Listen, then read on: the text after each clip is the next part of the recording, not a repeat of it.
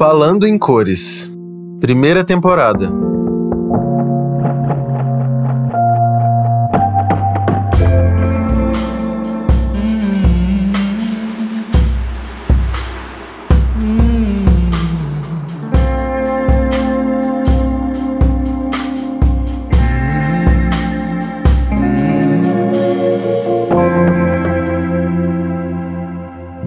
Dia, boa tarde, boa noite. Eu sou Michel Lotti, eu sou um apaixonado por cores, sou consultor de cores da Souvenir e sou seu apresentador aqui no podcast.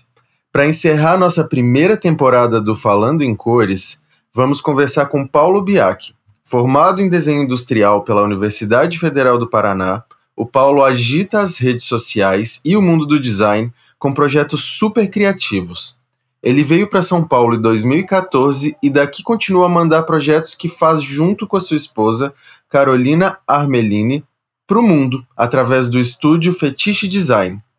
O Paulo e o Fetiche trabalham em tudo: móveis, luminárias, revestimentos e tudo que a gente puder imaginar. E o seu sucesso pode ser visto tanto no seu canal do YouTube como no Instagram. Paulo, seja muito bem-vindo ao nosso podcast e eu queria que você contasse um pouco sobre você e seu trabalho para os nossos ouvintes. Michel, obrigado pelo convite, adorei. É, e adorei esse resumo aí, que às vezes é difícil da gente é, condensar a coisa toda. Sim. Eu já vou até gravar esse resuminho aí para quando me perguntarem, porque é tão difícil. E eu tava falando no carro agora para Carol como você também é um cara multi, né? E como é, é um pouco difícil trabalhar dessa forma, não sei você se se vira bem, mas quando a gente amplia assim as atuações, é, precisa de bastante terapia, assim, né, para para dar conta e, e, e, seguir no caminho, porque a gente trilha um caminho e às vezes vai abrindo, abrindo, e eu sou realmente um cara da bagunça, e, e é isso. Meu trabalho é exatamente esse que você falou, Michel. É, hoje a gente está muito é, nas redes, né? Então a gente tem Sim. feito muito design de produto. O nosso estúdio de design é focado em design de produto. Então a gente desenha para grandes marcas. Eu tenho uma parceria com o Marcelo Rosenbaum também, né? O Fetiche é parceiro da, da Rosenbaum e a gente é, desenvolve muita coisa para outras marcas. E a gente tem esse outro lado, que eu apelidei de lado B, que na verdade domina hoje é, grande parte do tempo, que é essa comunicação para as redes mesmo, né? Essa, Sim. Eu gosto de, de, de falar para a massa, assim, que era uma coisa que eu acho que o design fica às vezes meio restrito é, para um nicho, né? E a gente teve essa ideia lá em 2015 e a gente realmente ampliou essa, essa, esse alcance. Essa foi a ideia. Pô, muito legal. Tem que levar mesmo a, palavra, a palavrinha do design, né, para as pessoas. É tão importante isso. E você estava falando sobre essas mudanças, né, sobre o lado B e tudo mais. E o que eu fico pensando é que hoje, durante a pandemia, muita gente está é, vivendo nessa loucura, né, de transformar o lado B no talvez em algo principal, né? Porque esse vírus chegou e mudou tudo, mudou nossa vida de cabeça para baixo. E eu vejo que você tem, tem produzido muito durante essa pandemia, né? E eu queria saber como ela transformou a sua rotina. Como tem sido a sua rotina depois que as nossas vidas mudaram? É muito louco, né, Michel? Porque pra gente é, mudou muito e ao mesmo tempo é, realmente é, caiu muito trabalho também. Caiu no colo muito trabalho. Não que Sim. caíram a quantidade de trabalho. É, veio muito trabalho. E a gente tem dois filhos, né, Michel? É isso que você falou. É, eu, Carol, sócios com dois filhos é, em casa, dois filhos pequenos. Então foi realmente assim um período muito, muito é, diferente do que a gente está acostumado, de vir para o escritório. E uma procura muito intensa por conteúdo. A gente já estava falando, fazendo muito isso e a gente é, começou a ser procurado muito para é, pelas marcas para falar e trocar ideia e fazer live e criar conteúdo, porque as marcas meio que também é, sofreram um pouco, né? Um pouco não, né? Sofreram bastante com Sim. isso e como atingir esse público que estava em casa. E foi muito interessante, porque a gente começou de forma. A gente já estava com muito trabalho, mas a gente começou de forma despretensiosa ali, falar aquela época da máscara, ai, que máscara usar, lá no começo, assim, a gente com as crianças presas em casa que máscara usar? Aquela de pano. Ai, pode de pano, não pode. Põe dois panos, põe pano aqui, tira pano, não usa. e a gente fez um conteúdo para minhas redes que foi assim muito simples, que era fazer aquela máscara que era com bandana e dois elásticos de cabelo. Aham. E eu fiz aquilo assim, ah, um, tipo um Reels, que na época eu acho que nem tinha Reels no começo da pandemia. Sei lá, era outro negócio lá. A gente fez rapidinho e bombou. E daí as marcas falam: não, pô, esse cara aí pode começar a falar também sobre corona, sabe? É uma confusão. E começou realmente uma procura e a gente teve mais trabalho de comunicação. É, os trabalhos de design de produto realmente deram uma pausada nesse começo. Então foi assim uma rotina meio insana, né, da gente se entender é, é, em casa, né? Como, como tocar esses. É, não é um home office clássico, né, Michel? Assim, que você liga um computador e vai para um quartinho. Não, é criança pulando. É, todo mundo viu isso, crianças passando é por trás. tudo menos isso, né? É, e assim, é criança pulando para cá, para lá. Você fazendo, às vezes, um conteúdo que não é assim muito padrão do teu do perfil que você está acostumado a fazer no escritório. Eu tenho, eu tenho um estúdio, eu tenho um escritório grande, onde eu posso é, apavorar, assim. E a gente tava num apartamento de 100 metros quadrados com as crianças, tendo que se virar com as coisas do dia a dia. E eu acho que isso foi reflexo de todo mundo. Então, eu acho que a aproximação rolou aí, a gente teve essa sacada também de falar: olha, a gente é igualzinho vocês, a gente tá na mesma. E é, é, a gente pode trocar uma ideia que eu posso ajudar em alguns pontos que eu já ajudava vocês, só que agora vamos se ajudar. Foi meio que isso, assim. Foi uma loucuragem, assim, mas foi bem interessante pensando bem. Pô, que legal isso. É, eu, acho, eu acho interessante observar o seu trabalho, que ele fala muito sobre esse, o pensamento do design, né? Porque às vezes design também é só você pegar uma bandana com dois elásticos e transformar numa máscara, né? Exatamente. Eu acho que a gente tem um. Eu acho que a sacada foi a gente ter esse olhar sempre é, para ver o objeto de outra forma também.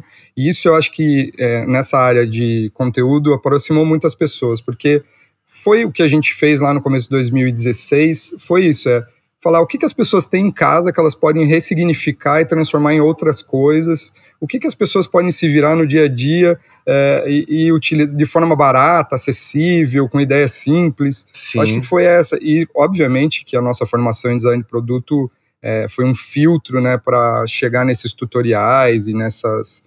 É, nessas ideias simples, nessa didática simplificada. E também o trabalho do fetiche design, que é, é um pouco isso. Se você ver as cole nossas coleções do começo e depois que a gente foi desenvolvendo, tem sempre esse toque meio que é, até eu gosto muito que o Marcelo Rosenbaum fala que é um humor sof um humor sofisticado.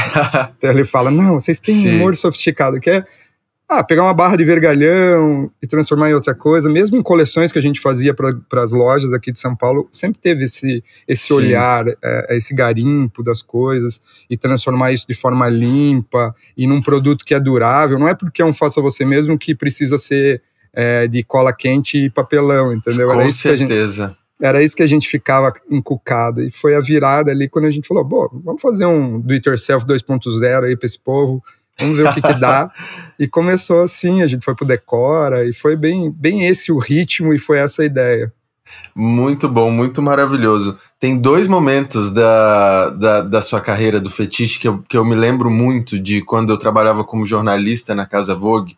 É, os dois foram em feiras de design. O primeiro, o primeiro que eu acho assim surreal era um que você saiu com uma pistola de plástico derretido, fazendo uhum uns objetos, assim, aquilo foi assim, foi incrível. E um outro momento que eu também nunca esqueci foi quando você criou uns móveis que eram super simples e que eles não eram de madeira, mas eles tinham a textura da madeira. Eu, uhum. é, é, é. Essas peças me marcaram muito. Eu lembro muito de ver essa, essa criatividade que você está falando, sabe? É, a gente teve, eu e a Carol, a gente sempre teve esse olhar para o material e para o processo. Eu acho que essa é a, a, o grande lance do fetiche. Então, enquanto, os, a, enquanto alguns estúdios têm o olhar, às vezes, para um material específico, tipo, só trabalha com madeira, né? Madeira, e se explora madeira. Eu e a Carol, dessa forma que a gente também estava falando no começo é, aqui desse podcast, que é essa coisa meio multi, eu e a Carol também, a gente explora sempre vários materiais, não se fixa num só. Acho que a gente tem essa esse, essa inquietude, assim, e, e essa pistola de plástico, assim, eu estou retomando o projeto agora, eu amo, que é uma pistola que derrete plástico reciclado, né? Então, Muito também bom. tem esse olhar para casa, né? Para as pessoas que é, têm plástico que fica em casa, você põe para reciclagem, mas ele não vai. é como né, a gente poder fazer uma, uma um liquidificador, vai, um eletrodoméstico que você pudesse derreter é, plástico em casa e pudesse fazer algumas peças. Obviamente, isso é extremamente é, conceitual ainda naquele momento que a gente apresentou. A pistola existe, Sim. ela derrete plástico mesmo, ela não é industrializada. Mas a gente foi finalista de um prêmio Guiltless Plastic em, em Milão, com a Rossana Orlandi. Que então máximo. foi super legal para o estúdio e a gente mantém esse projeto é, até hoje, né, em pequenas experiências. Mas o Fetiche sempre teve esse laboratório é, paralelo ao, ao, industrial, ao comercial, porque a gente sempre acreditou que esse, esse exercício conceitual, esse, esse, esses experimentos, eles ampliam a, a criatividade e a gente pode aplicar isso de forma comercial, nem que seja 10% disso. Então, acho que sempre eu, eu sempre falo para os estudantes e para quando eu dou palestra que eu acho isso sensacional e é uma parte que você deixa viva, né? Porque senão a paixão meio que dá aquela morrida, né? Assim, acho, acho que a gente tem essa verve. Com certeza. A outra linha, é, Michel, era, eu acho uh -huh. que era é, um material plástico também que a gente fez uma simulação de madeira, né? Sim. Foi, é, é, foi também em alguma feira. Mas é isso, eu acho que é sempre esse olhar aí de, de tirar um pouquinho do eixo, assim, de fazer realmente coisas que ainda não foram feitas. Eu acho que a gente tem essa paixão. Esse humor sofisticado, né? Já diria o, Marcelo o, o Marcelo. Verdade. Mas no meio dessa bagunça toda, Paulo, é, dessa criatividade, dessa exploração de materiais, a cor muda tudo, né? E eu queria saber, no seu trabalho, qual o papel da cor na hora de criar algo? Eu acho que a gente tem. É, é, no design produto, ele entra de uma outra forma né, do que no design interiores. Uhum. Eu acho que a cor ela pode ser um elemento, às vezes, que ele entra no começo do, do desenvolvimento e pode ser o diferencial daquele produto. Sim. Ou às vezes ele pode entrar é, ali no meio para o fim, entrando na escolha mesmo, em, em cartela de compra, vai assim, ah, vai ter a cortar, vai ter isso, vai ter aquilo. É, a gente tem um produto também que é muito legal lá do começo, que ele bombou no mundo inteiro, que é o banco R540, que é um banquinho feito com espaguete plástico. Uhum. Eu gosto muito das cores nesse produto porque eles fazem toda a diferença. Porque é, é aquela cadeira de varanda tradicional da década de 70, o conceito Sim. desse produto, mas a gente criou um outro produto que é um banco que balança. Então a gente sempre teve essa meio, meio essas piras é, funcionais também, né, de inovação funcional. E na época a gente fez 2010, a diferencial desse banco, obviamente, tem toda a trama, o, o formal dele, mas ele tem seis cores e seis misturas de, de cores, que foi o que bombou no mundo dessa coisa meio brasileira, que sabe misturar cor e tal. Que legal. O designer de produto, eu fiquei pensando nisso esses dias. O designer de produto ali clássico, ele tem uma coisa muito do branco, preto, Sim. madeira, né? Não tem a coisa da, da, da de jogar cor e, e, brincar muito com as cores. É, eu acho que talvez seja um olhar meio é, colonizado que a gente tem, não sei, porque a gente puxa muita coisa da Europa. Verdade. E eu acho que essa coisa da gente é, brincar com as cores sempre foi meio um pouco um, um, tabu ali. Pode ver no mercado mesmo de imobiliário, quando você vai ver, até para escolher estofado, né? Eu, na minha casa, a gente, eu e a Carol, a gente escolheu um sofá mostarda e tal, a gente fica misturando muito as cores.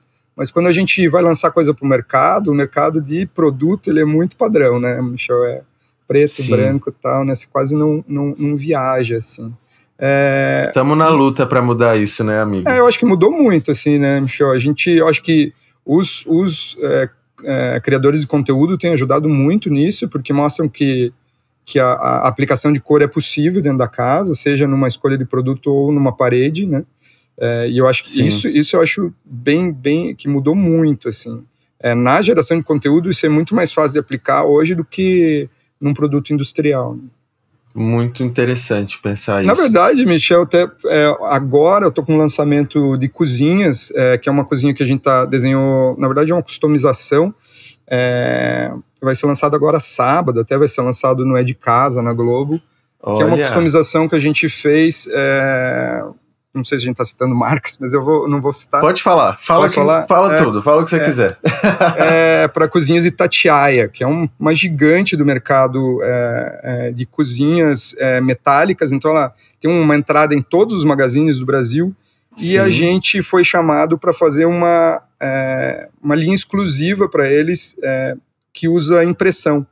Então foi muito legal, porque as cozinhas são básicas, são off-white, tem off-white, tem preto e tem branco, e a gente chegou com muita cor, assim, aplicando padrões Memphis. A gente fez uma bagunça, você gosta de bagunça, Michel, foi o que a gente fez. A gente misturou Memphis com, com Andy Warhol, fez tudo meio pop art misturado, anos 90, 80, 70, 60, tudo um pop misturadão, que é para jogar cor, assim, quando você quiser. Então é uma coleção limitada, que vai ser lançada, mas um móvelzinho deles muito legal, três linhas, que você vai poder comprar porta e tal. E isso é muito legal, porque que eles, legal. para você ver, Michel, como eles tiveram uma visão que ainda é difícil de ter. Então, assim, é, num público amplo, amplíssimo, é onde a gente vai jogar muita, muita cor, assim. Então é bem legal essa abertura e a gente, a gente vê que isso está realmente abrindo mais, assim. Eu acho Nossa. que isso é um papel muito dos do Pinterest, dos, dos nossos trabalhos aí de, de influência. É, eu não gosto muito dessa palavra, mas eu acho que no fim é, é isso que acontece é o que tem para falar, né? Mas eu acho, eu acho muito interessante você falar isso, porque até no meu estudo de, de tendências de cores para souvenir, a gente chegou num, chegou num, num assunto que as pessoas elas estão se despertando um pouco mais para a cor, exatamente porque elas estão percebendo a falta que as cores fazem na nossa vida, né? Ainda mais assim quando a gente fala de casa, num momento em que a gente é obrigado a olhar para nossa casa de uma forma que a gente nunca tinha tido antes, né? E aí, uh, conectando isso com o seu trabalho, eu, te, eu tenho te acompanhado e eu percebi que você tem feito alguns projetos de reforma durante a pandemia e esses projetos são super coloridos, né? Então eu queria te perguntar do, do, seu, do seu lugar de trabalho, o que você acha que mudou na, na percepção e na necessidade das pessoas em relação às cores? Eu acho que é engraçado essa coisa da pandemia mesmo, porque se você pensar, né, Michel, lá no começo, que a gente ficou bem fechado, vai, uns três meses, quem ficou, né, quem deveria ter ficado, é, a gente realmente teve um olhar diferente para casa, né? Eu pensei muito sobre isso, porque quem mora em apartamento, por exemplo, né, não tem uma área para sair, é, a gente teve que buscar aquele cantinho de sol, né? Porque realmente não descia nem do prédio, né? Então, Com por certeza. exemplo, se você buscasse um sol que bate lá naquele cantinho, que às vezes você nem tinha uma poltrona, não tinha nada, mas eu lembro, assim, cenas a gente sentado num canto da casa para pegar aquele, aquele, aquele facho de luz ali do sol e ficar ali meio divagando e olhando para aquele canto que você nunca olhou, porque você nunca sentou daquele lado do, da, da sala, digamos. Aquele quadradinho é, de sol que entra pela é, janela, né? E daí você senta ali, você tem um novo olhar para tua casa, e eu não estou falando nem de olhar, estou é, falando do olhar mesmo, assim, de você falar, nossa, eu nunca tinha visto essa parede por esse Sim. ângulo aqui. Você fala, nossa, eu posso pintar, eu posso fazer isso. E o primeiro pensamento das pessoas, assim, que eu vejo pelas minhas redes, YouTube, Instagram, é pintar. Assim, é Sim. é porque é a parte mais fácil e eu acho é muito legal porque é a que dá a maior mudança. Então, é, é mais fácil e mais efetiva, né? É mais efetiva. Ela não é muito fácil de escolher a cor, obviamente, mas ela é a mais é, é, fácil de fazer, aplicar e dar a transformação.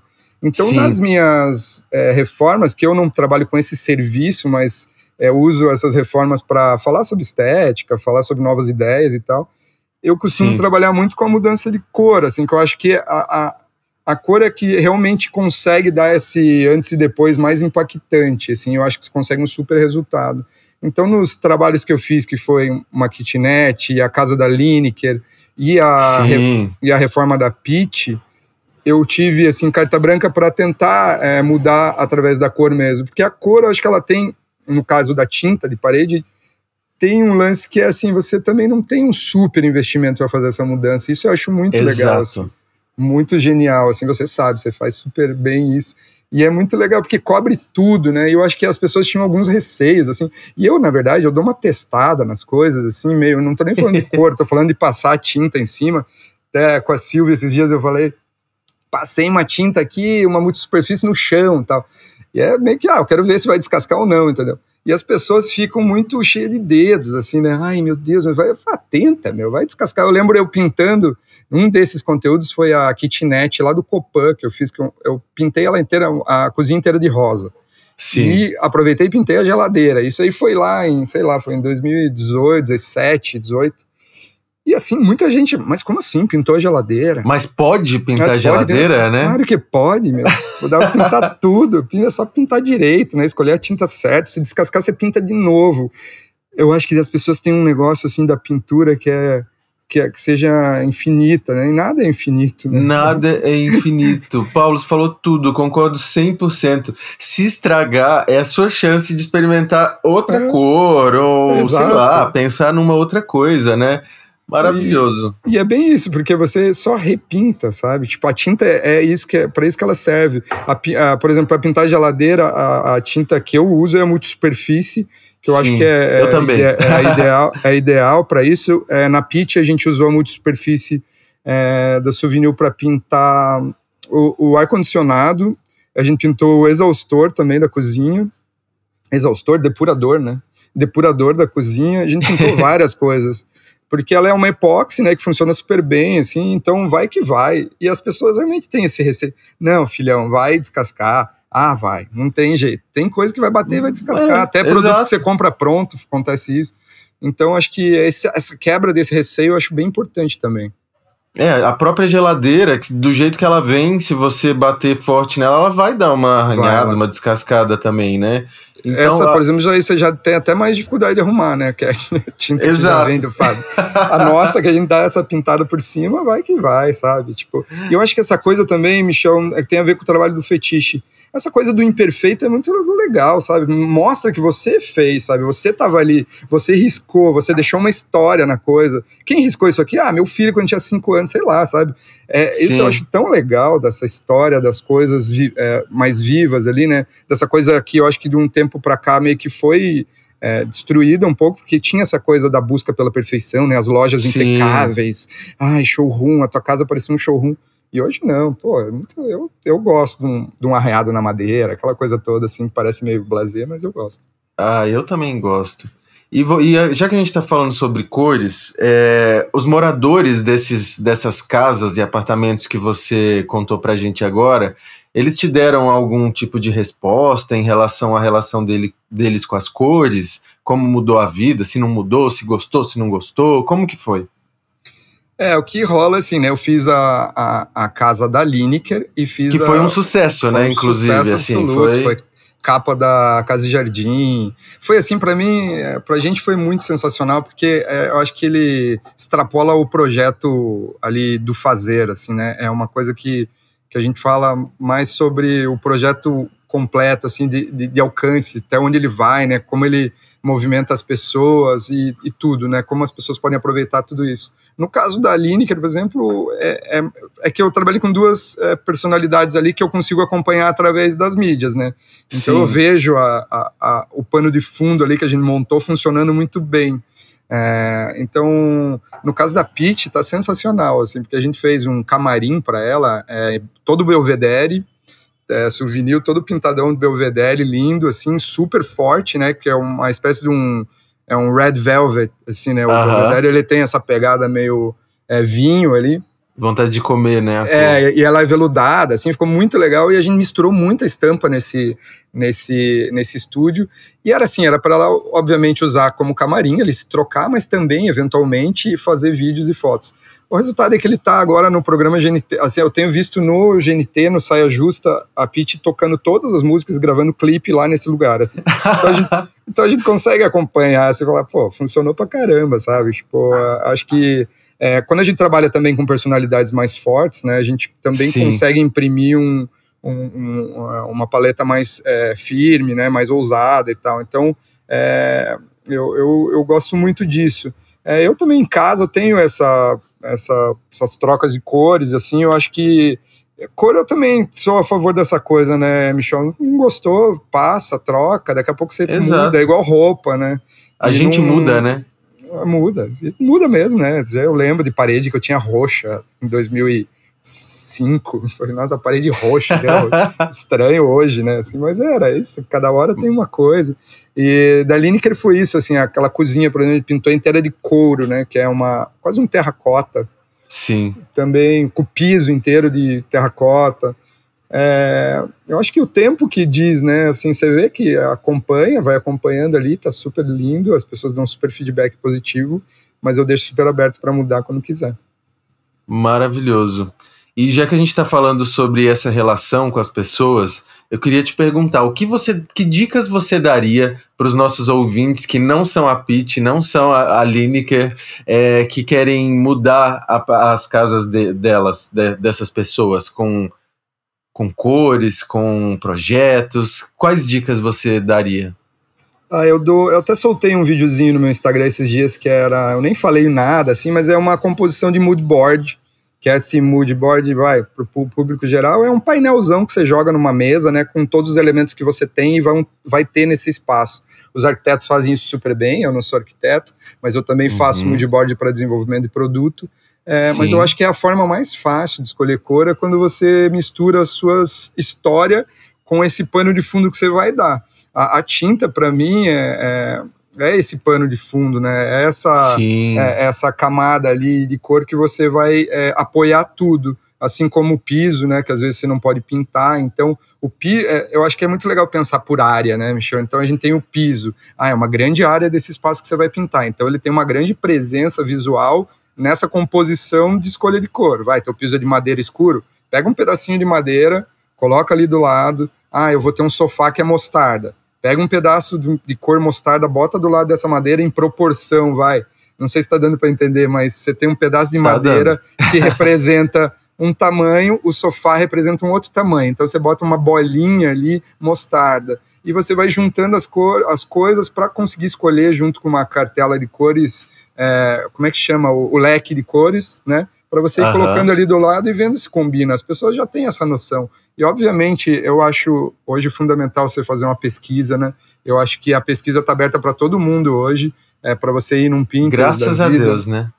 Pinterest da vida, eu acho que as pessoas não sabem pesquisar muito bem. Isso eu já fiz vídeo também no YouTube explicando, falando, gente, é muito fácil pesquisar, né? Você joga lá qualquer palavra, você bota piso de madeira, com, né, sei lá, cara, vai aparecer assim. Piso um de taco de... soltando, né? E aí é, tem. Aí aparece muita coisa, e daí você vai se identificar com as imagens que vão aparecer ali. E quando você clicar naquela imagem que você se identificar, vai abrir centenas de imagens que é, o Pinterest separou para você com aquela imagem que você se identifica. Então, eu acho que hoje está muito mais simples, tem vários tutoriais também, né, é, YouTube, para você é, pegar essa manha, estudar um pouco, mas também não ter medo, né? Porque eu acho que essa é a palavra. Vai lá, pinta tudo com uma cor mais ousada, ou não, né?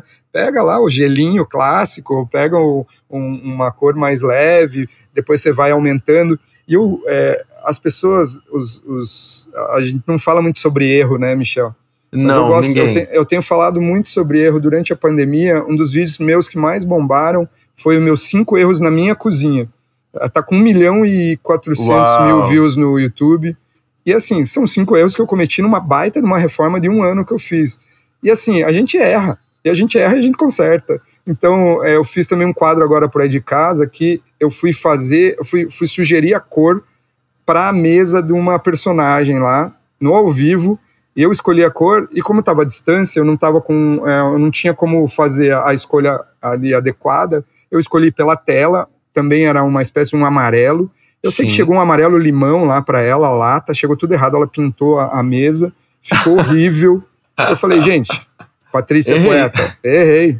Não é, não dá, escolhi pela tela, não pode ser pela tela, tal. Expliquei que isso é possível de acontecer, e é possível e acontece. Aí também entrei com uma solução que eu acho super legal, Michel. Não sei se eu estou me estendendo aqui, mas não, eu acho muito tá legal tá essa dica eu fiz assim, não, é, o nome dela era Bianca, Bianca, não, não devolva a lata, não faça isso, não jogue fora a lata.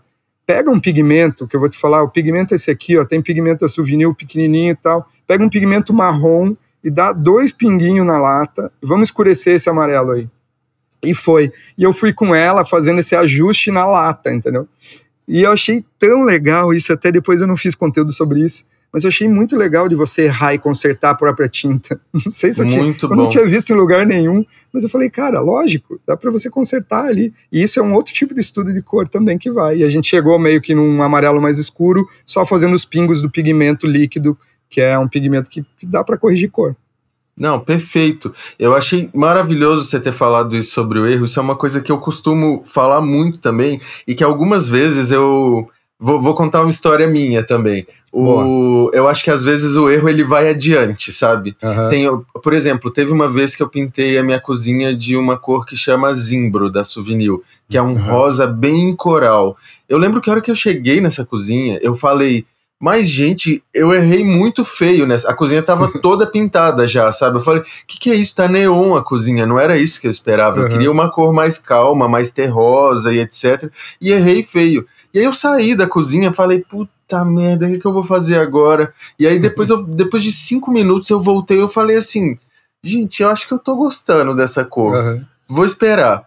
E aí no dia seguinte eu cheguei e olhei e falei eu tô amando essa cor, eu nunca ia escolher essa cor e no erro eu escolhi e tô amando. E foi muito legal que, de, que por causa dessa cor eu entrei numa fase completamente neon nessa cozinha, sabe? Então assim, uhum. eu pintei a mesa de amarelo neon, uh, os móveis de outras cores neon, então assim, foi, foi uma fase muito divertida e eu gosto sempre de falar também que às vezes a gente erra e a gente pode também aprender a gostar desse erro, né? Às vezes ele leva a gente para um lugar inesperado, né? Que a gente não faria. É, exatamente. Eu acho que é, eu acho que essa coisa de acostumar com a cor também é bem interessante, né? Às vezes você erra mesmo, né? Mas às vezes você fala, pô, errei, errei bem, errei bem, errei pro bom, né? É tipo isso você fez. errei certo. É, errei certo. Eu agora, a gente também pintei o quarto lá de casa, meio na louca, assim, eu pintei as paredes de galho seco e o teto Sim. de cap, capim seco. Capim seco é isso, galho seco e capim seco. É o mais escuro. É, Sim, o capim é um seco é o mais escuro. Eu pintei o teto. Eu falei, ixi, meu Deus, eu rebaixou o teto, obviamente. Sim. E eu, mas daí depois. E a cortina ainda é, é, um, é um linho rosa, rosinha. Bem assim, eu falei, nossa, que mistura louca. Cara, quando eu fiz a foto, assim, eu falei, nossa, olha que lindo. Eu não, e não é que ficou bom, eu né? não fiz, é, não tinha misturado com essa intenção, era meio uma coisa meio, ah, fazer dois tons ali mesmo. E no fim, não fiz é, o que eu falei que é para fazer, o moodboard, né? e no fim, falei, nossa, mas ficou assim chique, o teto escuro, né? Que é uma coisa que eu não, não esperava que fosse tão escuro. Então, assim, é meio que eu acho que você vai acostumando. A gente tá, eu acho que uns três meses com esse quarto. Assim, eu, cada vez que eu olho ali a quina que você junta, ama mais, né? Junta, eu gosto muito dessa quina que você vê uma parede de uma cor, o teto de outra e a cortina fazendo aquela quina. Falo, nossa, que, que junção legal, assim. E é uma coisa que você acostuma. E quando você não gosta, você fala, puta, ficou uma merda aqui, vamos. É, não gostei mesmo, é, vamos mudar. Pois é. E eu achei legal outra coisa que você comentou, é que às vezes a gente precisa fazer uma foto para a gente entender Exatamente. bem, né? O, o, que que o que que tá vendo. Às vezes o nosso olho ele ele vai acostumando de uma forma que quando você faz a foto e aí você fala assim, gente, mas é, é isso. Errei, errei certo. é, a foto ajuda muito, né, Michel? Ajuda. Porque eu acho que a gente também é meio que parece que a gente precisa se é, não justificar, como é que fala? A gente precisa se afirmar ali né, na foto, mas você fala, não, é. E, e tem agora as mídias para te massagear o ego também, né? Você dá uma testada Total. lá, joga. Nossa, que coisa linda, que coisa. Você fala, nossa, né? Então ficou bom mesmo. né? Você dá uma testada. E às vezes as pessoas reclamam, né? Na Pitch a gente fez lá fora. É, a gente fez é, tamarindo, né? Que eu achei linda essa cor, assim. A gente usou muito lá no projeto da Pitch. Nossa, eu tô apaixonado também. É, ela funciona para foto, assim, maravilhosamente bem. Para área externa também, né? Ela é, funciona super bem. A gente jogou um verde, que é o Mata Atlântica, porque a gente tava usando uma tinta para o deck. E na verdade o Mata Atlântica ficou super chroma key, assim, deu uma berrada lá na mistura. Não é uma coisa que eu assim, eu falei, nossa, mas ficou meio chroma key, mas você sabe, chroma key para pitch é ótimo. Ela vai usar pra caramba. E eu acho que às vezes você também dá uma passada do ponto assim, e você vai meio que acostumando. Às vezes passou, vai, troca daqui a pouco. Acho que tá tudo Exato. bem. Exato. A gente já tem tanta né? coisa pra você se preocupar nesse mundo de hoje, né? Eu acho que tem coisas assim que você pode falar, pô, fica mais tranquilo, relaxa. Com certeza, é isso mesmo. E tá, a gente estava falando sobre criar mood board, etc. Eu queria te fazer uma pergunta. Qual é o mood board do Paulo hoje? Quais são as cores que estão te emocionando, os materiais, projetos e etc. É, a gente está, lógico, a gente toca aqui uns é, alguns projetos paralelos, principalmente em design de produto, e a gente já começa a aplicar algumas cores e tal. É, eu ainda tô, tô muito, apesar de ter é, acelerado nessa coleção das cozinhas que a gente fez agora, que a gente também trabalhou com cores mais primárias, mas a gente é, o que eu gosto muito também essa coisa, né, da gente ter aquele básico também funciona sempre bem, né, o azul, vermelho ali com verde, com amarelo e tal. É, mas em outras coleções e em outras pesquisas que eu tenho feito, eu ainda tenho trabalhado muito com os queimados, assim, que eu gosto muito, assim, funciona super bem. É, o verdão mais queimadinho, né, mais, mais, mais é, sóbrio. Eu tenho gostado muito do verde, assim, eu acho que desde que eu desde que a gente reformou o apartamento e a gente fez os ladrilhos lá de casa com dois tons de verde, que é muito similar ao, ao galho seco e ao capim seco. Sim. É, a gente fez uma coleção de ladrilho que a gente aplicou uma grande parte lá do apartamento. Eu ainda tô nesse mood, assim, gosto muito desse verde, é, desses tons e dessa paleta de verde. É, e os vinhos eu tenho gostado muito. Então eu tô meio que nessa, assim, tô meio sóbrio. Vai, vamos, se for para falar, é isso. Eu tô meio. É, uma paleta de vinho mais escura, e um verdinho também mais escuro, mais queimado. Eu tô meio que nessa junção dos dois que eu acho que funciona super bem. Ai, amigo, super normal a gente tá sóbrio, porque não tá dando é. pra, pra querer estar é. tá muito não, vibrante não nesse momento, né? Faz tá todo sentido. Fácil. Faz todo sentido. Querido, nosso tempo tá super acabando, a produção já tá me mandando Ai, mensagem aqui, foi super rápido. Queria te agradecer muito por ter dividido com a gente um pouquinho do, da sua trajetória, do seu conhecimento.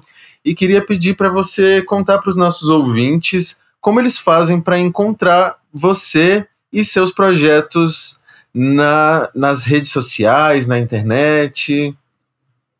Ó, meus. Uh, Instagram é arroba Paulo Biac, CCHI. É, em todas as mídias, na verdade, Paulo Biac CCHI, Biac B de bola. No YouTube também, barra Paulo Biac CCHI. YouTube, uma grande comunidade, Instagram ali mais dia a dia. E também o Fetiche Design, que é Fetiche CHE Design no Instagram. Michel, Perfeito. eu adorei, cara. Muito legal essa conversa. Achei que ia durar até mais. Tá bem animado aqui. Gostei demais. Brigadão pelo convite. Ah, mas é sempre assim, a gente, a gente engata quando vê, já tô recebendo mensagem aqui. Tá, vai ficar muito longo, vai ficar muito longo. mas muito obrigado, tô... Vou continuar meu dia hoje super inspirado. Obrigadão, Michel. Um grande abraço pra vocês aí. Tchau, tchau. Tchau, tchau. Por essa temporada é só, pessoal. E continuem a acompanhar Souvenir nas redes sociais. Você pode se inspirar e aprender sobre cores no arroba tintas souvenir no Instagram e na nossa página do Facebook, que é facebook.com barra tintas souvenir. Isso sem falar no site, que é fácil, souvenir.com.br. E já que estamos aqui nas plataformas de streaming, aproveite para ouvir o nosso álbum sinestésico As Cores como Antídoto. Um beijo e até já!